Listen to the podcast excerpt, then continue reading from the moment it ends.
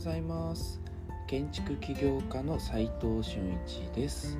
空間デザインを中心に奄美大島で古民家ホテルを運営したりコンテナ特許を取って建築を作ったり集客とデザインの研究をする飲食店デザイン研究所の運営をしています。この放送では最前線で働く建築家やインテリアデザイナーのリアルな設計現場での学びを共有していきます実務に直結する情報を提供できるように心がけていきますそれではですね今日ですが制作工程を知らなければデザインのアウトプットはできないよっていうテーマでお話ししたいと思います。空間デザインの最終的なアウトプットって何かっていうと空間ですよね要するに物の集合体みたいなものでその最終的にどのようなものを作ろうとしているのかっていうことがそもそもわからないと、まあ、デザインもできないし作れませんよね。どこにつけられてどんなものをどのようにこう制作されるのかっていうそのもの自体がどのような空間に設置されるのかを知っていなければデザインはできません。どんな小さなデザインであっても空間に与える影響っていうのは結構大きくてその最適なアウトプットをするためには、えー、情報収集って結構必要だよねっていうお話が結論なんですけれども。うん具体的な事例をちょっと話してみたいと思います。先日ですね黒船ホテルさんのサインデザインを考えていました。でせっかくなんで、えー、ここの、えー、お話を聞いてくれている、えインターン生にデザインの依頼をちょっとかけてみました、まあ、要はどんなオーダーかっていうとルームナンバーのデザインをしてくださいっていうオーダーです。でルームナンバーってどういったものかというと601とか602とか603とかっていうドアホテルのドアとかによくついているやつです。今回はデザイン的にセンスの上にそのサインナンバーをつけようと思っていたんですよね。まあそれが今回のオーダーなんです。でさらにインターン生っていうこともあってまあ、めちゃくちゃ丁寧にですね最初なんで、えー、最終形のイメージを沸かせるためにお話をしました。まず一つに、えー、センスの写真に、えー、605とかっていうルームナンバーだけを、えー、設置したサンプル画像イメージ画像みたいなものを用意してください。で2つ目にそのフォントの数字とか大きさデザインみたいなものが問題なければ他の部屋番号の数字のデータをイラストレーターでアウトラインにしてくださいね。ま要するに、えー、さらに PDF でも AI、まあ、イラストレーターのデータでも、えー、打ち出しておくといいよっていう話をしたんですね。まあ、そうするとですね、えーと、イラストレーターでも業者さんが開けますしお客さんも見れるんでっていうお話でした。するとですねすぐに、えー、そのインターン生は、えー、センスの上にですね画像データをこう貼られたものが送られてきたんです。この初動のスピード感って結構重要でそれは良かったんですよね。だけどですねセンスの上に、えー、ルームナンバーが書け書かれていたイメージ画像が1パターンだけしか来てないんです。でそれ大きさとかフォントの種類とかも1パターンしかなかった。ですよね。デザインの依頼をしてるのにデザイン検討がされていなかったのか、えー、相手にどれが良いのかの選択肢も与えていないわけですよ。これってちょっと問題だなって思うんですよね。そこでそもそもどんな空間に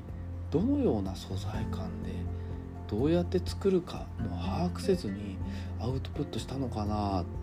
って思ったわけですね。まあ、どういうことかっていうと、えー、まあ、質問もされずにいきなりポンって出てきたからなんですよね。でよくよくデータを見てみると、えー、ルームナンバーの設置位置ってどういう状態かっていうと廊下の部分で、えー、着物の帯パネルが扉の隣についていてその帯パネルの上に扇子がつかれついていてそれをアクリルで留めた上浮かした4点ピンで浮かした状態でアクリルにカッティングシートを貼るっていう製作なんですよね。で上からはダウンライト1とポンと照らされて周りが暗くてで、えー、センスが数、えーとまあ、要はセンスが、えー、触れられるとちょっと壊れやすいのでちょっと高めに設置しようかなみたいなイメージですよね。この状況っていうのをまず質問で情報をこうと仕入れる必要性があるはあったわけですね。でそうすると何が見えてくるかというとまずはサインが浮いていて下から見上げているので正面からセンスは見ないという事実ですね。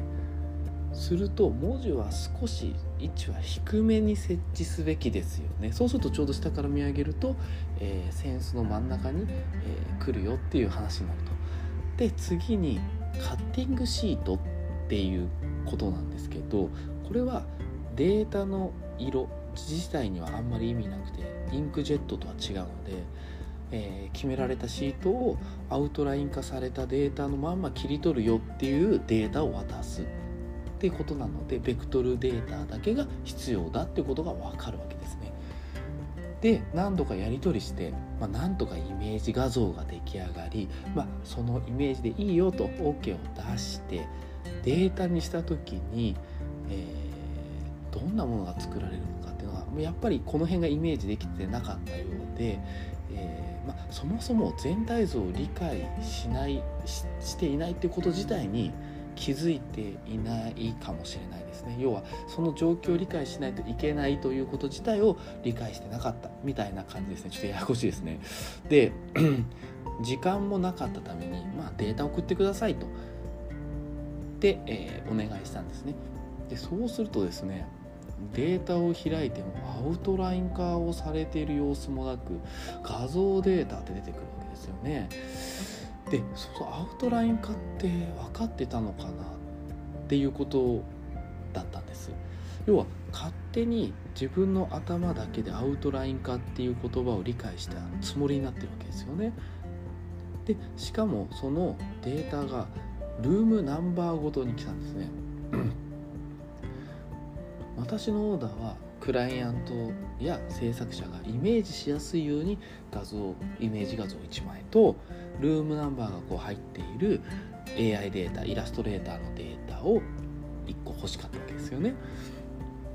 601が1個ずつ602がまた違うデータって分かれていては作業効率って一気に落ちるわけですよね1個ずつ開かないといけないから仕事ではスピード命ですよっていうことを伝えてあったんですけれどもそれは自分の作業スピードだけではなくて相手にそのデータをパスした時に一番良い状態でパスしないと仕事ができるとは言わないですよね。要するに相手の作業スピードが上がるようなデータを渡すべきなんですね。まあ、それがちょっとあの自分だけのスピード感しか考えられていなかったのかなとちょっと思いましたで今日は制作工程を知らなければデザインのアウトプットはできないよというテーマでお話ししましたがそもそも最初のオーダーだけを聞いて最善なものをね作れる人ってなかなかいないはずなんですよ。依頼に対してまずは情報収集することっていうのがデザイナーとしてやるべきだよっていうこの、まあ、基本的なこう身だしなみみたいなものですよねデザイナーとしての。それがまあちょっと、えー、皆さんにも持ってほしいなって思いましたでその上で最終的な空間をイメージして作られる過程がちゃんと理解されることでベストなデザインをアウトプットできるわけですどんなお仕事も、えー、最適解を最短で見つめ見つけるには、えー、情報収集が命ですよっていうことをお話でした。実務で学べるインテリアデザインの学校隠れ家では最前線で働く建築家やインテリアデザイナーのリアルな設計現場での学びを LINE グループで毎日共有していきます。今日のお話で疑問に思ったり実際にやりたいと思った方は一度覗いてみてください。それでは今日しかない大切な時間を全力で楽しみましょう建築起業家の斉藤俊一でした。ではまた。